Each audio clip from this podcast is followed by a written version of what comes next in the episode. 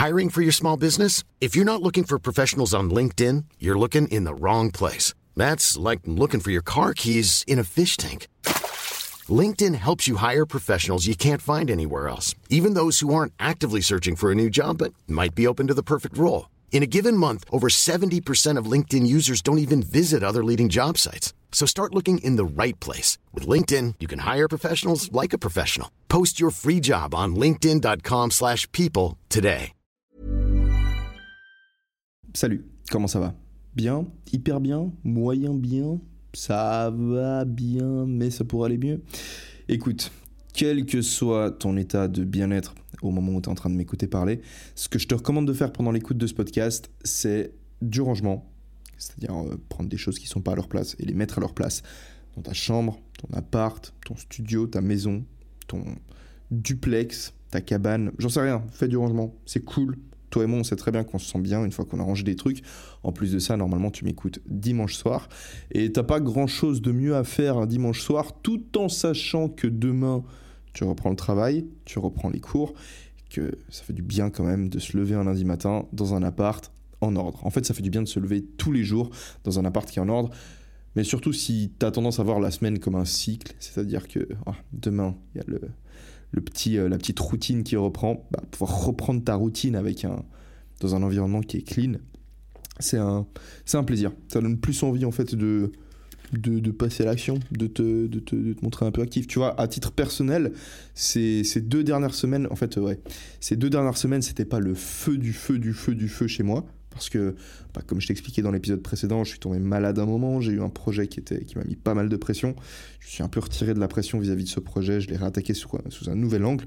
du coup, cette, euh, cette vidéo sur, euh, sur le bilan de mon expérience Fit to Fat va avoir une, une teinte qui me plaît beaucoup plus, euh, mais ça a vraiment impliqué de, de juste faire une grosse croix sur les délais. Voilà, c'est l'idée. À mon avis, elle sortira le week-end prochain.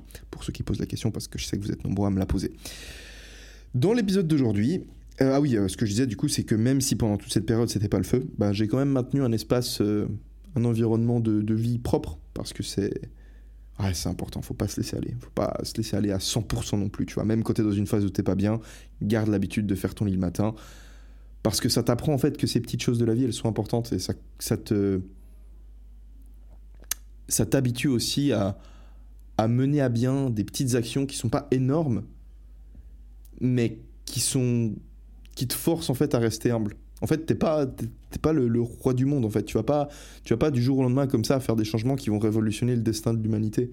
Commence par juste ranger ta chambre parce que peut-être c'est un peu un des seuls trucs que tu pourrais faire maintenant pour euh, pour toi un peu te mettre un peu en ordre. Alors c'est vrai que c'est pas c'est pas super excitant hein, comme euh, comme mission, mais c'est bien de commencer par là et surtout ça construit ta confiance pour l'émission suivante. Bref, dans l'épisode d'aujourd'hui, j'ai décidé de répondre à quatre questions qu'on m'a posées. C'est des questions que j'ai été récupérées dans ma boîte mail, qui m'ont toutes été posées en janvier, donc ça fait un petit moment, hein, surtout si on se dit que maintenant on est en mai, on est le dimanche 23 mai, donc ça fait longtemps qu'elles stagnent dans ma boîte mail.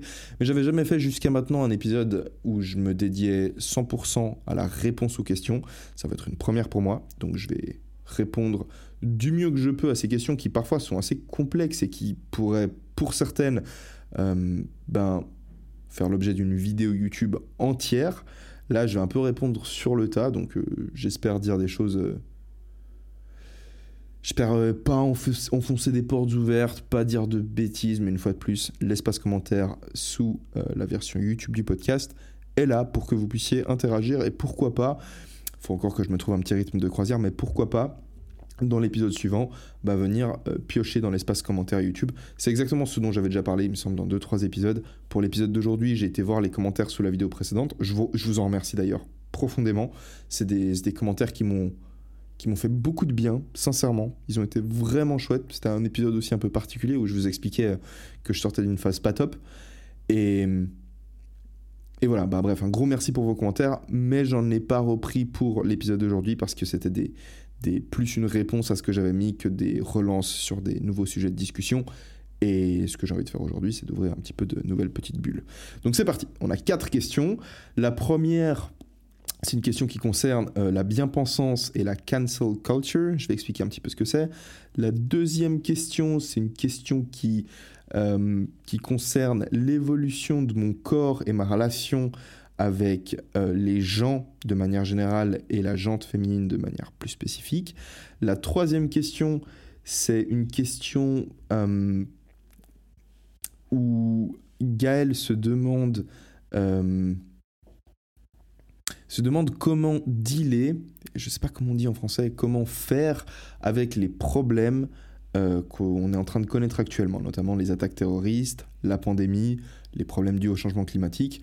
Il a l'impression qu'il fait partie d'une génération qui doit gérer des problèmes qui n'ont pas, euh, qui n'ont pas existé. Enfin, tout simplement, mais il n'a pas qu'une impression, son impression est complètement juste. Mais tout simplement, comment dealer avec les problèmes euh, qui nous arrivent un peu dans la gueule aujourd'hui. Et la dernière question, c'est une question qui concerne le regard des autres sur nous-mêmes. Alors c'est parti, je, commence à lire la toute première. Bonjour Elio, tout d'abord, merci pour ton travail très inspirant, que ce soit sur YouTube ou tes podcasts. Tu m'as vraiment poussé à me remettre en question sur certains points. Ça c'est cool, c'est bien la remise en question. Je voulais que tu abordes un sujet plutôt glissant, celui de la cancel culture et de la bien-pensance. Au vu du sujet explosif, je comprendrais que tu ne répondes pas, mais avec ton recul, ce serait, je pense, vraiment intéressant pour nous d'avoir ta réflexion là-dessus. Merci beaucoup d'avoir pris le temps de lire ce message. Bien à toi, Robin.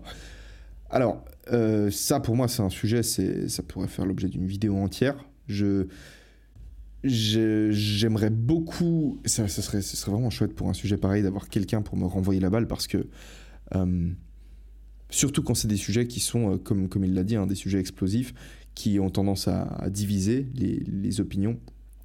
Et je pense que ce serait bien d'avoir plusieurs perspectives différentes. Alors je vais, je vais te dire moi ce que j'en pense. Tout d'abord, ce qu'il ce qu'il appelle la, cancel culture, donc euh, on pourrait traduire ça en français par euh, la culture de la suppression. Comment expliquer ça? Euh, Ok. En gros, euh, la cancel culture, c'est cette idée selon laquelle euh, tu vas dénoncer euh, publiquement un individu, une institution ou un groupe d'individus avec ton groupe à toi. C'est-à-dire que c'est la dénonciation publique d'un individu, d'un groupe d'individus ou d'une institution par un autre groupe d'individus en vue de euh, de, le mot compliqué, de son ostracisation, c'est-à-dire de, son rejet par le reste de la société. C'est-à-dire que tu vas pointer du doigt euh, les, actions de quelqu'un, on va rester là-dessus, les actions de quelqu'un, je ne vais pas parler des institutions ou d'un groupe, mais tu vas pointer du doigt les actions de quelqu'un euh, pour que le reste de la société le, bah, le lynche, entre, entre guillemets. Mais La différence entre ça et de l'incitation, de l'incitation à la haine, c'est que ça c'est fait en considérant que les auteurs de, la dénonciation publique euh, sont du côté du bien, en fait.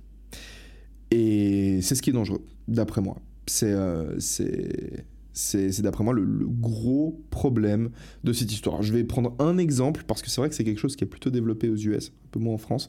En France, j'ai un exemple qui, me vient comme ça en tête, c'est le, le, le, mouvement Balance ton port. Dont on n'entend plus trop. Enfin, alors moi, je suis pas énormément sur Twitter. Je sais que c'est un mouvement qui a beaucoup sévi sur Twitter. Euh, je sais pas si de ces deux dernières années, on en a beaucoup entendu parler. Je sais qu'en tout cas, en 2019, moi, je m'entendais parler. Euh, enfin, moi, j'en entendais parler. C'était quelque chose qui était en tout cas présent. J'en ai entendu parler en 2019. Mmh.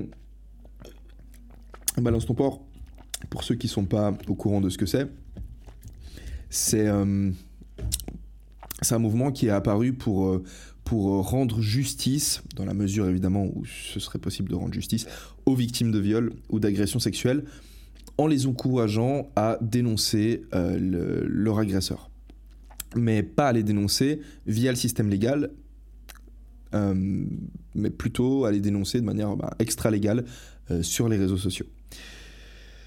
Alors,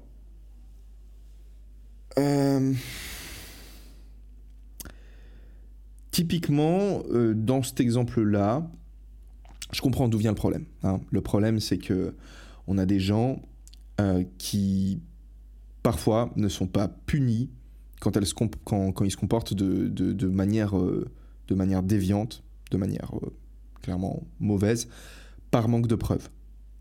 Et ce, genre de mouvement, en fait, quand tu vas dénoncer publiquement quelqu'un,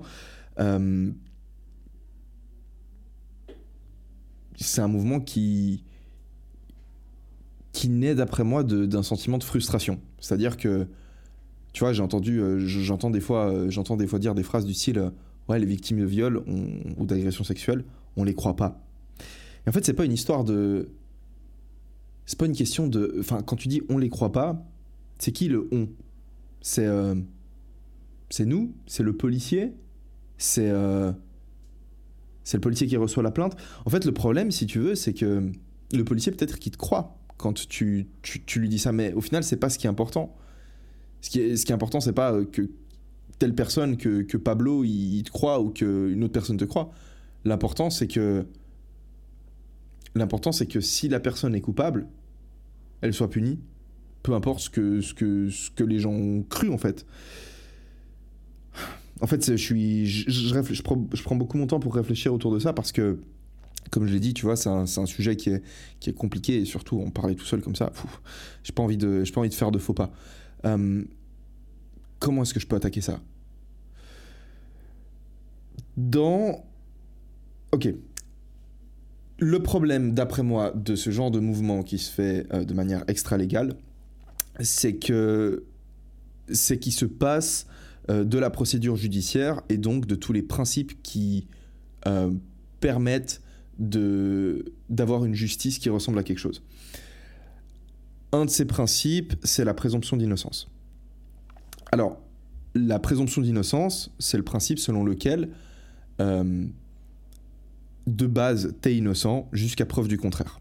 C'est-à-dire que si on n'arrive pas à prouver que la personne a commis l'acte délictueux ou criminel, eh ben la personne est considérée comme étant innocente. Alors je, comprends complètement que, du coup, la, frustration, parce que dans ce genre de cas, dans un cas de viol ou d'agression sexuelle, ça se passe pas euh, ben, en pleine journée avec des témoins, euh, avec euh, sous, l'œil des caméras. Généralement, c'est des choses qui, c'est des, actes qui vont être commis où l'agresseur va évidemment préférer être juste entre quatre yeux pour, pour, pour passer à l'action. Et à partir de là, c'est difficile d'avoir des preuves. Et si t'as pas de preuves, bah tu peux pas condamner. Et d'après moi, c'est un principe qui, qui est juste magique, en fait. C'est génial qu'on ait la présomption d'innocence. C'est pas, pas une bonne solution, dans le sens où ça permet à des tas de gens qui font effectivement des mauvaises choses de s'en sortir, de s'en tirer sans, sans, être punis.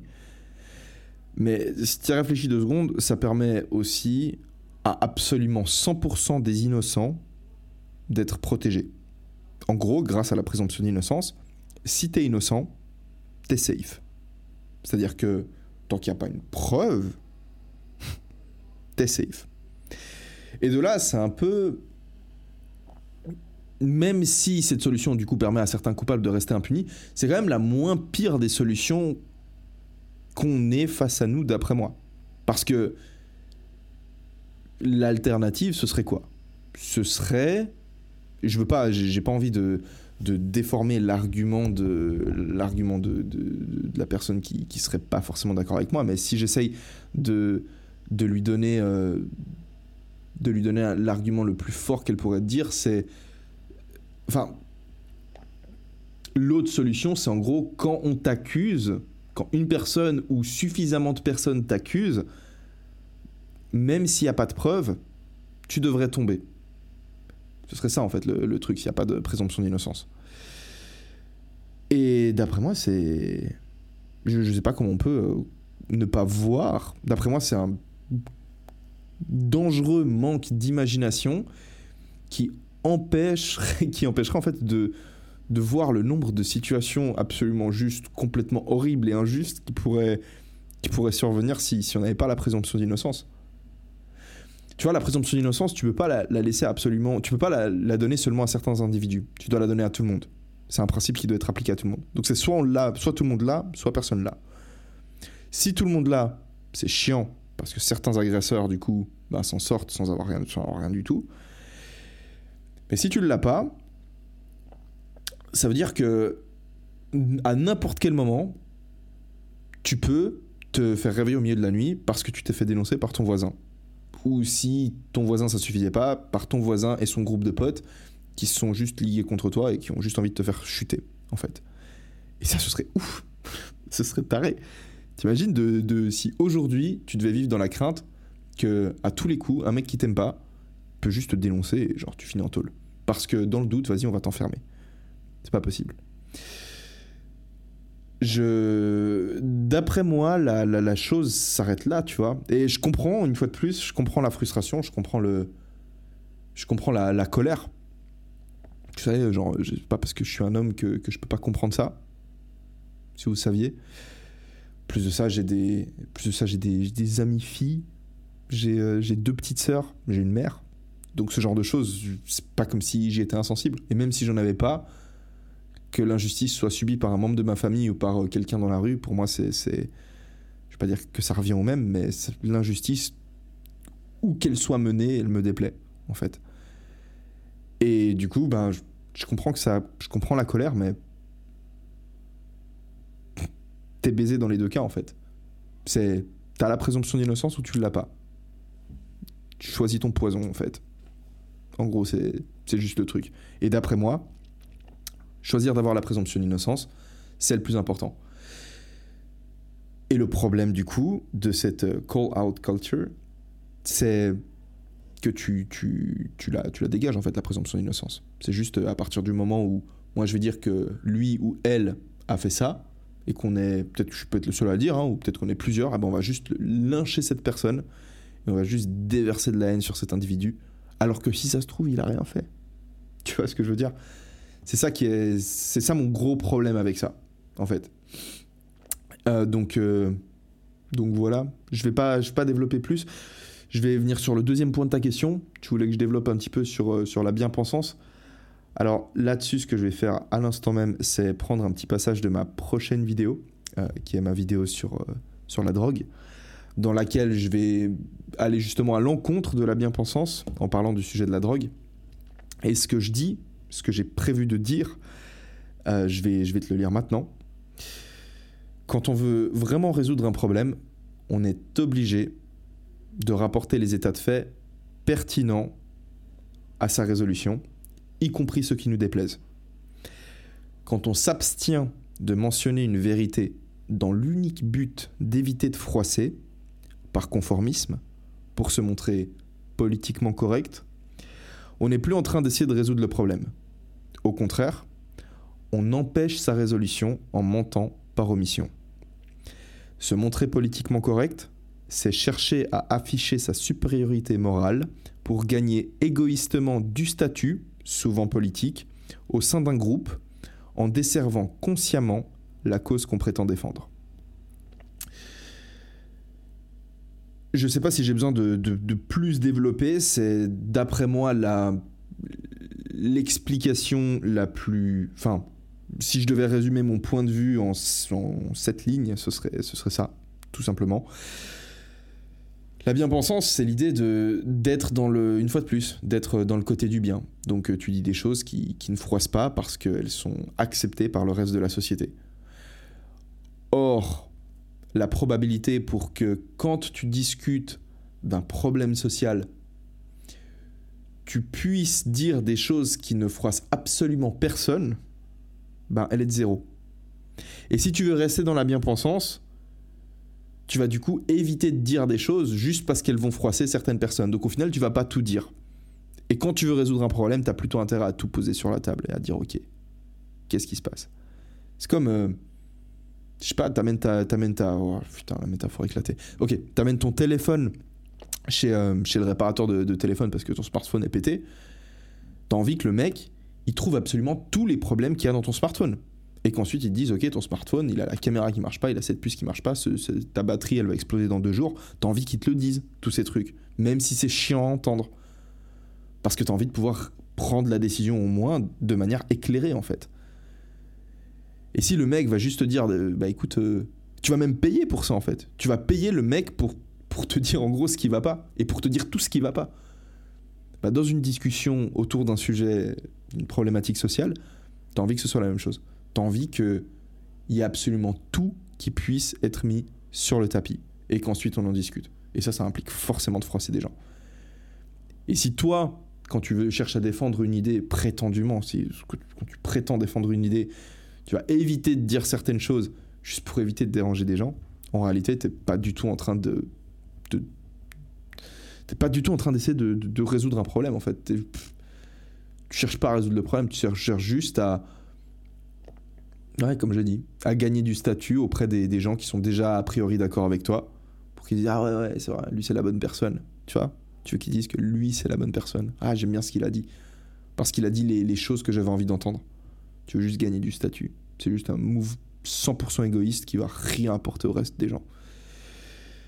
Et encore pire, bah, t'embrouilles encore plus les esprits, tu, tu. Comment tu dis? Tu sépares encore plus les gens parce que tu crées une espèce de. Bah, tu crées de la tension, tu vois. C'est. C'est il y a le camp du bien et le, camp du mal, et cette vision manichéenne, elle est juste euh, très dangereuse. Je suis en train de lire un livre à part ça en ce moment. Excellent livre. Hyper, hyper bon livre. Qui s'appelle L'hypothèse du bonheur par euh, Jonathan Haidt qui parle de Jonathan Haidt, c'est un, psychologue social, qui parle de, notamment de biais cognitifs dans son livre.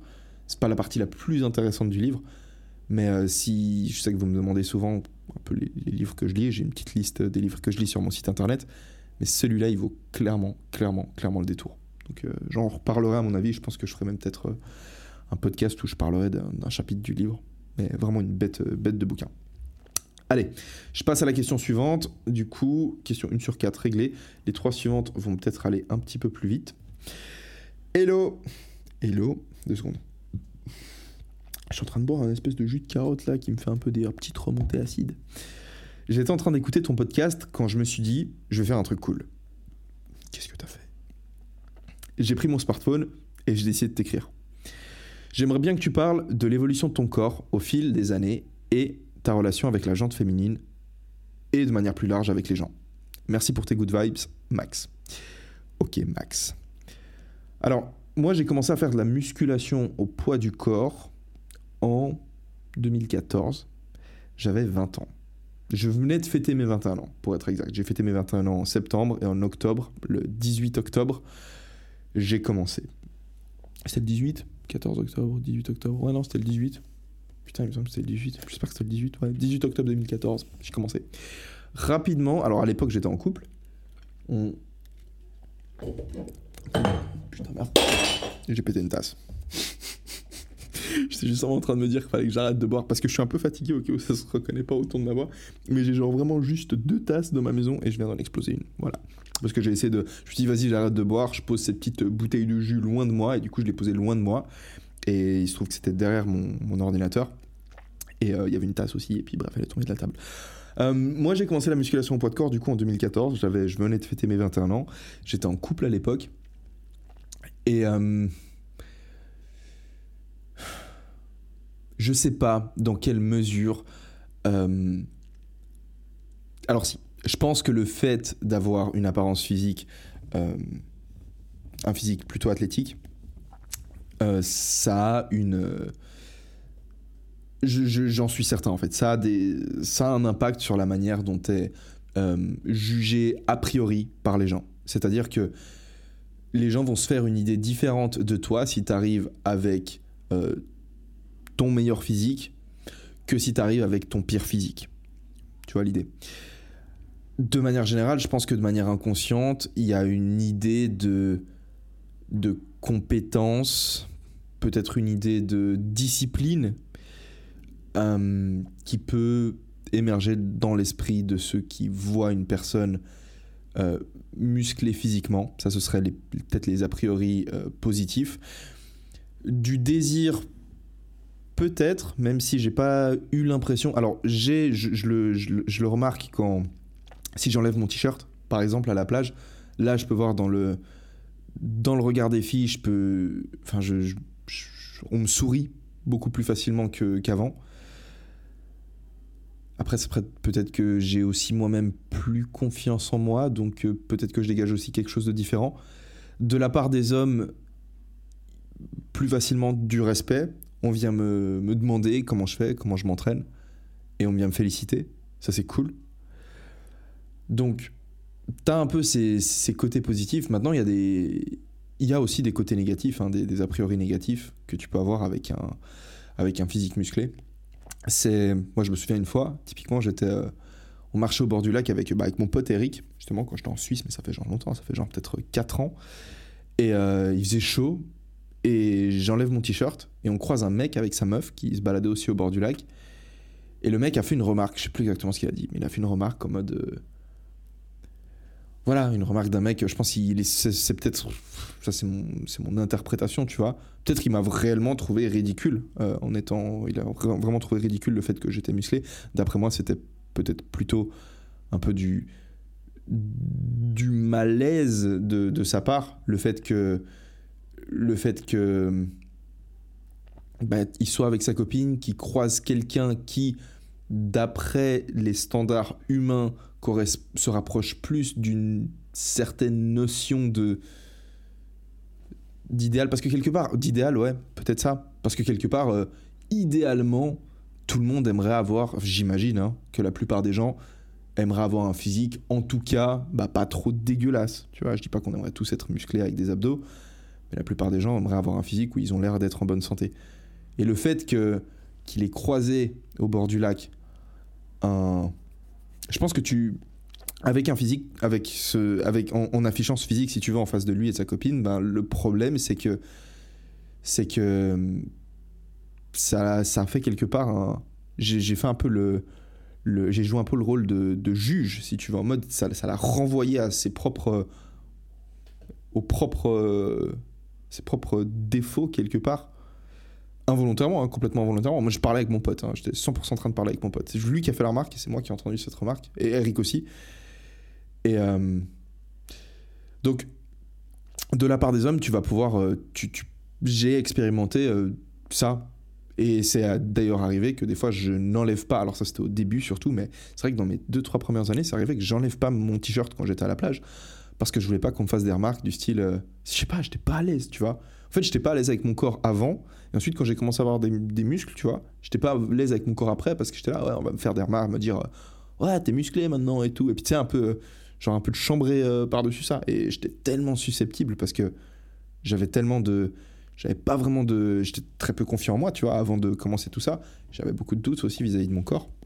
Et c'est vrai que ce genre de remarques, elles pouvaient me déstabiliser. du coup, je sais que par moment, bah, du coup, pour éviter de faire que les autres se sentent mal et que du coup, ils ils me voient comme quelqu'un qui est pas comme eux, bah, du coup, j'évitais d'enlever de, mon t-shirt. Et de la même manière, auprès des femmes, moi, c'est souvent arrivé qu'on me fasse la remarque en mode euh, que, que j'ai. Mais, mais, mais, tellement souvent en réalité, en plus, même sur Insta, je me prends tellement de messages comme ça, en mode Ah, c'est marrant, euh, quand je suis arrivé sur ton profil, je me suis dit ah encore un encore un débile. Encore tu vois. Encore un débile un mec qui enfin un influenceur fitness ou un truc comme ça. Et quand je t'ai quand je t'ai rencontré ou alors quand quand je t'ai entendu parler je me suis dit ah bah en fait non tu vois. Mais l'a priori était plutôt négatif. C'était en mode ah ouais c'est un mec qui qui fait de la muscu tu vois. Et il y a un a priori un a priori euh, négatif derrière ça. Donc euh, il y a un peu si tu veux les, les les deux côtés que tu vas que, que je me suis que j'ai personnellement expérimenté et je pense que tout le monde euh, les expérimente ces deux côtés. Au final je suis je suis ravi d'avoir euh, d'avoir un, bon physique parce que je sais pourquoi je le fais. Ça fait partie notamment partie de mon travail. Ça fait partie de de mon bien-être personnel parce que quand je m'entraîne je, je, médite en fait. J'ai réalisé que un entraînement pour moi c'est comme une séance de méditation. Je suis 100% dans le flow. Je suis 100% dans l'instant et je, c'est une façon de me connecter avec mon corps qui est juste géniale et qui me fait me sentir bien après coup, qui me, fait, qui me donne une impression de progrès. Et j'aime l'idée d'être dans un, dans un physique performant, de me dire que si, typiquement, j'en sais rien, je, je, un exemple tout con, euh, hier, je suis monté sur le toit d'un. Je suis allé sur le rooftop de mon bâtiment et j'ai escaladé le rooftop d'un autre bâtiment. Et j'aurais jamais pu escalader le rooftop de cet autre bâtiment si j'avais pas le muscle up. Ben, j'ai pu le faire parce que j'ai juste, je suis juste monté en muscle up en fait. Et ça, c'est kiffant, tu vois. Ça, ça élargit le, champ des possibilités. Et euh, donc, notamment de, de ce côté-là, c'est kiffant. Après, avec les filles, c'est un truc aussi dont, dont je parler, euh, j'ai parlé un petit peu dans le, dans le prochain épisode, de, enfin dans le bilan de Fit to Fat qui arrivera du coup la semaine prochaine. Avec les filles, c'est. Je suis rarement, je suis jamais en fait. Une fois, je, me souviens, une fois il y avait deux filles, c'était genre un an et demi, deux filles, j'étais sur la plage, j'étais en train de, m'entraîner, je faisais des handstands, elles sont passées, et puis il y en a une qui a fait une remarque, euh, les deux elles m'ont regardé, et puis euh, je sais plus ce qu'elles ont fait comme remarque entre elles, mais à un moment donné, genre j'ai entendu une, des filles qui disait euh, Ah non, mais trop sec, euh, trop sec, j'aime pas, tu vois. Donc c'est arrivé, si tu veux, c'est un peu. bah, en fait, je crois que c'est la seule fois où, j'ai entendu une remarque négative vis-à-vis de mon corps. Mais sinon, c'est. Sinon, non. Sinon, c'est plutôt positif. Et c'est cool, en vrai. Je vais te le dire hein, clairement, hein, genre quand, euh, quand t'as un joli physique et que tu vois que, que quand tu te déshabilles, la fille, elle est en train de se. Tu vois qu'elle kiffe ce qu'elle voit, bah c'est hyper kiffant. Ça te donne envie de. Ça donne plus envie de. de bah, ça te donne simplement plus confiance, ça te détend, ça te fait du. Ça te fait du. Ça booste l'ego, évidemment. Mais c'est. Enfin bref, c'est. C'est kiffant. Donc. euh, de manière générale, au fil que mon corps est devenu euh, plus, bah, je veux dire, plus musclé, euh, je, pense que j'ai développé une, une, en tout cas, j'ai commencé à voir que je pouvais plaire physiquement aux filles, mais j'irai pas parler de ma relation avec la jante féminine à partir de là, parce que la relation, je la développe je la développe en discutant en fait avec la fille. Et j'ai l'impression que ma relation avec la jante féminine, elle a été impactée de manière beaucoup plus puissante par en fait par la transparence, par l'honnêteté. Et et ça c'est ça c'était en gros je, je- mec je vais te dire un truc. J'ai vu un TikTok euh, enfin un TikTok un reel sur Insta il y a genre 3-4 jours où en gros c'était une fille qui faisait un qui faisait un c'était comment? C'était un truc du style ouais les excuses des mecs quand, quand, quand ils éjaculent trop vite. Et euh, elle disait elle faisait un top 3 des excuses et puis la première excuse c'était genre euh, t'es trop serré. La deuxième c'était ça faisait longtemps. Et la troisième c'était je sais plus ce que c'était la troisième excuse mais bref on s'en tape. Et moi ça m'a fait rire parce que parce que enfin c'est là que je me suis dit mais il y a vraiment des mecs qui qui cherchent des excuses à ça. Genre qui si leur partenaire les excite ou leur provoque, pousse le désir si tu veux genre les excite au point qu'ils ont de la peine à contrôler leur éjaculation ils vont devoir chercher des excuses et ils peuvent pas simplement lui dire que enfin idéalement tu vois genre à ta partenaire tu déjà genre tu tu peux contrôler, enfin, tu vois, ton, éjaculation, tu la contrôles un minimum pendant l'acte sexuel. Putain, on est en train de partir là. Ouf, on prend une trajectoire. Pendant l'acte sexuel, ton, ton éjaculation, tu peux la contrôler. Et tu la contrôles notamment via, ben, genre, le, le, via la stimulation qu'il y a sur ta queue, tu vois.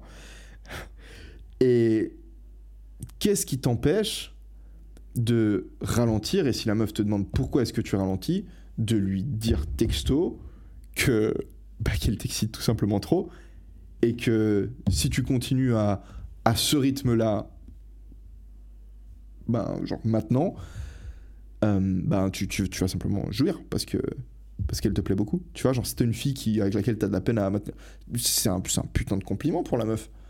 C'est très bien, tu vois, c'est pas comme si. Après, il y a le problème de. Bien sûr, là, je suis pas en train de, de, parler du problème de l'éjaculation précoce.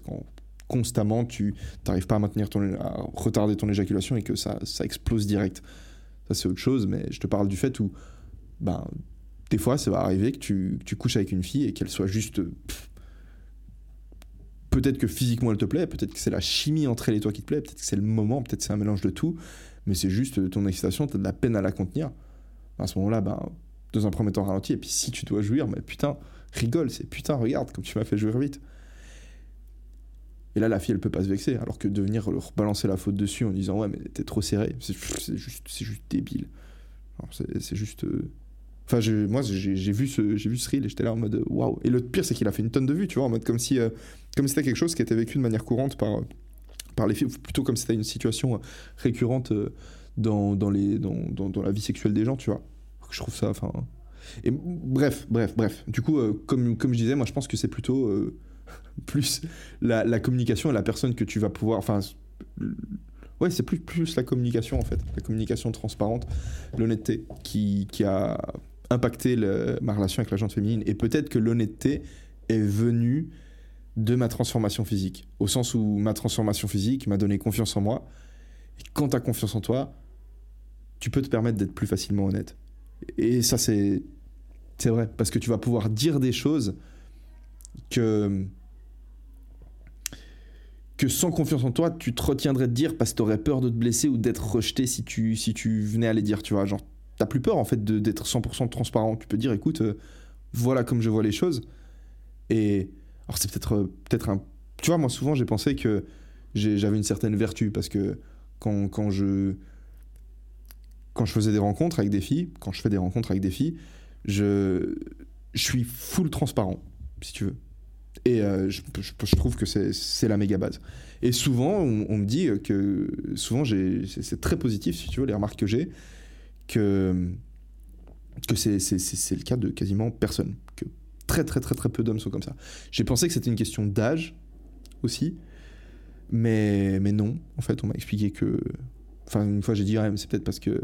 En gros, une fois. Enfin, dernière fois qu'on m'a dit ça, c'était une, ou deux semaines. Et puis, euh, la fille, elle avait quoi Elle avait genre 22 ans. Je dis, moi, j'en ai 27, tu vois. Du coup, j'ai dit, euh, dit c'est peut-être parce que je suis un peu plus âgé. Elle me dit, non, crois-moi, crois-moi, non. Il y a des mecs de 30, 35 ans qui vont et qui te font espérer des trucs et tout, qui, essaient de passer par 10 000 chemins différents. Alors qu'au final, être, complètement transparent, c'est, c'est le plus important. Et je pense que c'est possible que ce soit, mais je pense qu'il y a vraiment même beaucoup de chance pour que ma transformation physique m'ait aidé à à me dire, ok, en tout cas sur le plan physique, je vaux ça. Donc je vaux un peu plus que si j'avais pas ça sur le plan physique. Donc je peux me permettre d'être plus franc avec la personne en face de moi. Et du coup, ça améliore ma relation avec elle. Peut-être que c'est ça le, chemin. Une fois de plus, une question intéressante, ce serait cool d'en parler avec une fille. Le problème, c'est que les filles que je connais ici, elles, parlent, parlent pas français. Parlent espagnol ou anglais. Ou russe. Bref. Question suivante. Comment. Donc, merci pour ta question. Euh, c'est qui? C'était Max. Merci pour ta question, Max. Question suivante. Comment peut-on bien évoluer en tant que jeune dans le monde d'aujourd'hui? En France, on a connu des attaques terroristes, la pandémie, devoir régler les problèmes du changement climatique, des trucs que la génération d'avant n'a jamais connus. Merci pour tes podcasts, ils sont géniaux, Gaël. Alors, euh, il faut que tu te dises un truc, peut-être, Gaël, moi, c'est que toutes les générations ont connu des trucs que la génération d'avant n'a jamais connu. Genre, euh, t'as des générations qui ont connu des. T'as peut-être la génération. Euh, comment dire? En fait, il y a tellement d'angles différents sur sous lesquels je pourrais, répondre à tes questions, qui est, hyper intéressante et qui m'a beaucoup plu d'ailleurs. Tu vis, d'après moi, à la meilleure époque dans, le, dans, dans les meilleures sociétés existantes. C'est-à-dire que je pense pas qu'il y ait un seul de tes arrière-grands-parents, arrière-arrière-arrière-arrière-grands-parents, qui ait vécu dans des situations qui, d'un point de vue objectif, si on les compare à ta situation à toi, avaient occupé une meilleure position ou avaient une position qui était préférable à la tienne. Ceci dit, c'est pas parce que en 2020, on a tant de confort matériel, on a une pandémie, mais ok, notre pandémie, on met des masques. C'est pas une putain de peste noire où euh, genre 50% de la population meurt. C'est pas une putain de rougeole qui décime des millions et des millions de personnes, genre euh, euh, où en gros on meurt tous dans un seul pays, genre comme ça a été par exemple le cas avec la variole. C'était quoi? C'était la variole. Enfin plusieurs maladies qui ont juste défoncé les Indiens d'Amérique centrale on met des masques et puis euh, ça va. Les, jeunes, les, jeunes, quelque part, on est, on est quand même assez chill. Et si tu. Enfin, je sais pas, genre, si tu relativises deux secondes, cette pandémie, ça aurait très bien pu être un truc, mais hyper mortel. Tu vois ce que je veux dire? Ça aurait vraiment pu être un virus où tu le prends et tu claques. Tu vois? Qui nous décime tous. Ça aurait pu être ça. Ça aurait pu être un truc qui éradique l'espèce humaine.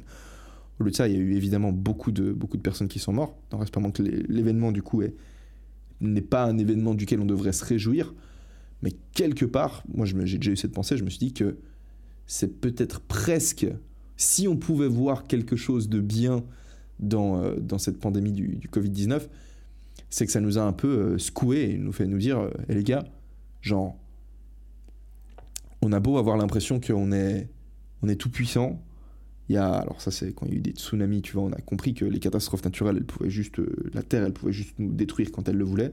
Mais il y a aussi les, catastrophes, euh, les épidémies en fait. On n'est pas à l'abri d'une épidémie et on pourrait vivre une épidémie qui genre juste nous bute tous.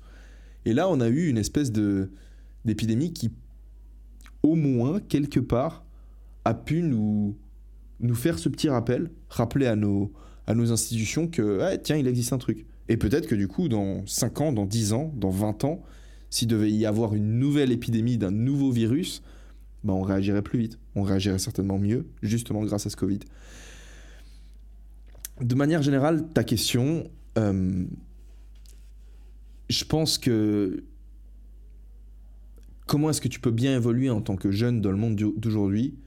D'après moi, c'est de la même manière que tu aurais pu bien évoluer en tant que jeune dans le monde d'il y a 200 ans, ou d'il y a 5000 ans, ou d'il y a 100 ans. À savoir, en prenant les bonnes décisions, en fait. C'est-à-dire que personne te demande à toi, Gaël, de, de résoudre le problème des attaques terroristes, de la pandémie, ou de résoudre le changement climatique. C'est des problèmes qui sont compliqués. C'est hyper compliqué. Moi, ça me, je trouve ça surprenant. Enfin, peut-être pas si surprenant que ça, mais je trouve ça. Je trouve qu'on défonce quand même pas mal les chefs d'État, de tous les États confondus, euh, à cause de leur euh, mauvaise gestion de, de, de, la, de la crise. Mais moi, perso, je, je sais pas si j'aurais fait mieux, tu vois. Genre au mom- moment où ça a commencé. Alors évidemment, tu vois, il y a bien sûr des gens qui disent Ouais, moi je savais que directement, il fallait mieux se protéger. C'est parce que. Alors il se trouve que. Oui, t'as eu raison vu ce que c'était. Mais t'aurais très bien pu ne pas avoir raison. T'aurais très bien pu, si toi t'avais été à la tête du gouvernement au moment où, euh, je sais pas, en mars, euh, ou genre, je sais pas, en janvier 2020, t'avais été à la tête du gouvernement, t'aurais demandé à tout le monde d'acheter des masques et tout. Et en fait, il se trouve que c'est un rhume et que c'est juste de la merde et que deux mois plus tard, il se passe absolument rien. Et euh, du coup, euh, tout le monde te lynche, tout le monde te dit Ah, mais t'es de la merde, regardez, notre chef d'État, il a, il a fait une quarantaine de deux mois pour, euh, pour un rhume et tout, c'est n'importe quoi, on a toutes nos libertés individuelles qui ont été, qui ont été bafouées, on a tous dû mettre des, des masques à la maison et tout. Tu vois ce que je veux dire? Au final, c'est facile après coup de dire que la, crise a été mal gérée. Ces problèmes, tous ces problèmes, tous les problèmes auxquels tu as fait référence, c'est des problèmes qui sont compliqués. Et d'après moi, tu devrais pas chercher à les résoudre aujourd'hui. T'as 20 ans, mec. T'as putain de 20 ans. Tu sais quoi sur le monde? Tu sais déjà pas grand chose sur toi. Comment est-ce que tu vas pouvoir genre régler des, problèmes à l'échelle mondiale? Continue à t'informer, continue à lire, continue à écouter. Bah, c'est bien, tu vois, genre là, mon avis, t'es sur le bon podcast. Continue à, essayer de te développer, à essayer d'en apprendre plus, comme je l'ai dit, sur toi et sur le monde. Et, avec les années, t'accumuleras de l'expérience. T'as pas idée de la quantité d'expérience que tu peux accumuler avec le temps. Tu sais, genre, moi j'ai l'impression des fois qu'en l'espace de 3 ans, j'ai fait un bond énorme en termes de, développement de, moi-même.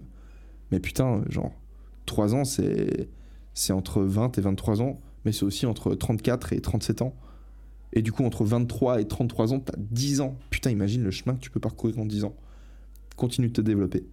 Continue d'apprendre, de devenir compétent. S'il y a un des problèmes, une des causes qui te sensibilise plus qu'une autre, mais, mais, mais lis tout ce que tu peux lire dessus. Comme, euh, comme pour la première question, histoire d'éviter de, de- tomber dans la bien-pensance, essaye de d'avoir le maximum d'informations de part et d'autre sur le sujet, d'avoir tes arguments, mais d'avoir aussi les pires contre-arguments qu'on pourrait apporter à tes qu'on pourrait t'opposer, histoire d'être d'être blindé et d'être solide. Développe des compétences. Et peut-être qu'actuellement, tu n'es pas au stade où tu dois développer des compétences au sujet du changement climatique, à supposer que ce soit la cause qui te, qui te tienne le plus à cœur, mais peut-être que ce serait euh, plutôt, je sais pas, peut-être t'es en, je sais pas, t'es en école d'ingénieur, bah peut-être que ton goal actuellement, ce serait plutôt de, de, réussir tes examens, tu vois. bref, bref. Je- J'espère que je t'aurais répondu un petit. Encore une fois, tu vois, là, ça aurait été une fois stylé d'avoir quelqu'un pour échanger avec moi parce que j'ai peur de. de... Enfin, je sais que forcément, tu vois, genre, euh, de manière générale, les gens qui ont posé les, questions auxquelles je suis en train de répondre aujourd'hui, c'est des gens qui réfléchissent un peu et qui font preuve d'un esprit critique. Et j'ai aucun doute sur le fait que vous avez tous quelque chose à redire en fait sur mes réponses. Donc je vous laisserai poser des commentaires et pourquoi pas, pourquoi pas essayer de faire un espèce de petit, de rebondir dessus dans l'épisode suivant. Ou si si je vous ai fait penser à des choses auxquelles vous n'aviez pas, vous pas nécessairement pensé, ben dites-le moi. Mais euh, voilà, voilà comment je je peux pas je peux pas vraiment développer plus si j'ai pas de quelqu'un pour me renvoyer la balle. Bref, dernière question maintenant, question de Gaël. Je vais pas dire son nom de famille, parce que j'ai pas dit nom de famille pour les autres. Qui me ah non mais ça c'était déjà lui Gaël, pardon. Donc question de Edouard maintenant. Salut Lio. Oh putain, bah voilà, on partir en en méga steak. Salut Lio, comment vas-tu? Ça va, merci beaucoup. Déjà bravo pour cette nouvelle série de podcasts.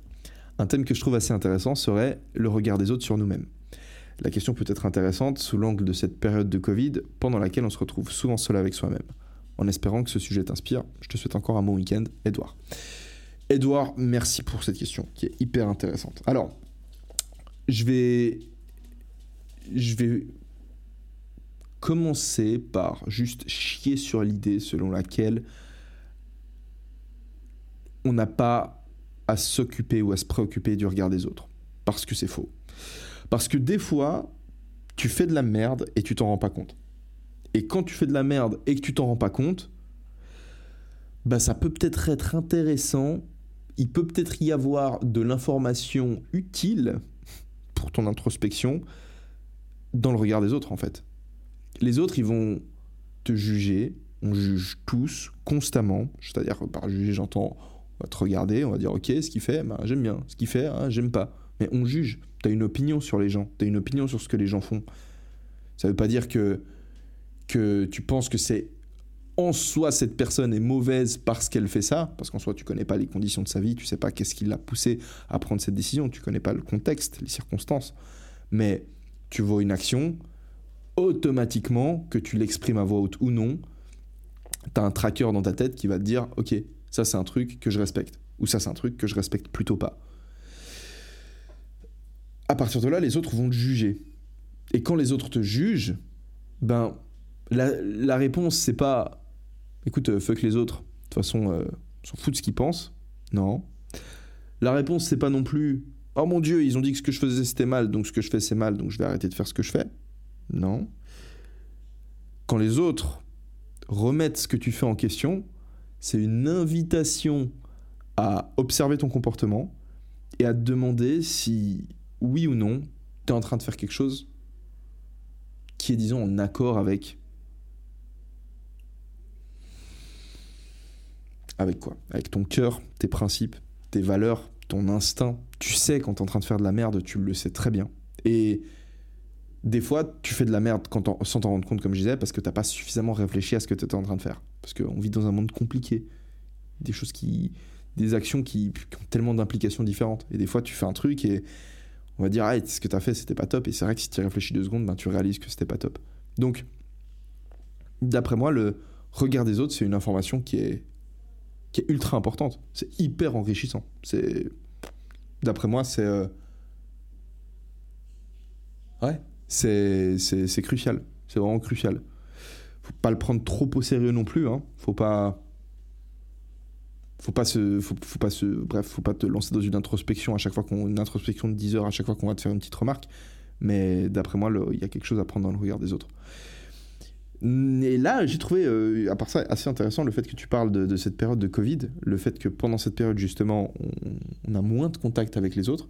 Alors moi, j'ai personnellement, j'ai pas vécu moins de contact avec les gens, étant donné que euh, que j'ai commencé mon confinement, enfin déjà en Suisse on n'a pas eu de confinement, donc j'ai commencé le Covid, j'étais dans une résidence étudiante avec 140 étudiants. Ensuite j'ai passé quoi quelques semaines euh, chez mes parents, j'étais encore avec des gens. Ensuite j'ai passé deux mois en France où j'étais en colocation avec deux personnes et je voyais d'autres gens en plus à côté de ça. Quoi d'autre? Euh, ben, Quand je suis arrivé en Espagne, j'habitais avec Flo. Là maintenant j'habite seul, ok, mais je continue à voir une tonne de gens quand je m'entraîne, je vois des gens, j'ai des, amis aussi ici, donc, euh, donc au final j'ai pas le sentiment que cette période de Covid m'ait impacté euh, d'un point de vue social, mais je sais que c'est le cas pour les Français. Je sais que vous en chiez avec vos histoires de confinement. Et je pense que sais pas. Je pense qu'à partir du moment où. Je pense qu'il faut qu'à partir du moment où les gens se laissent aller, ne se posent plus de questions sur ce qu'ils sont en train de faire, ça peut être dangereux, le fait d'être euh, d'être à l'isolement, parce que quelque part, tu te laisses guider par, euh, par certains de tes instincts.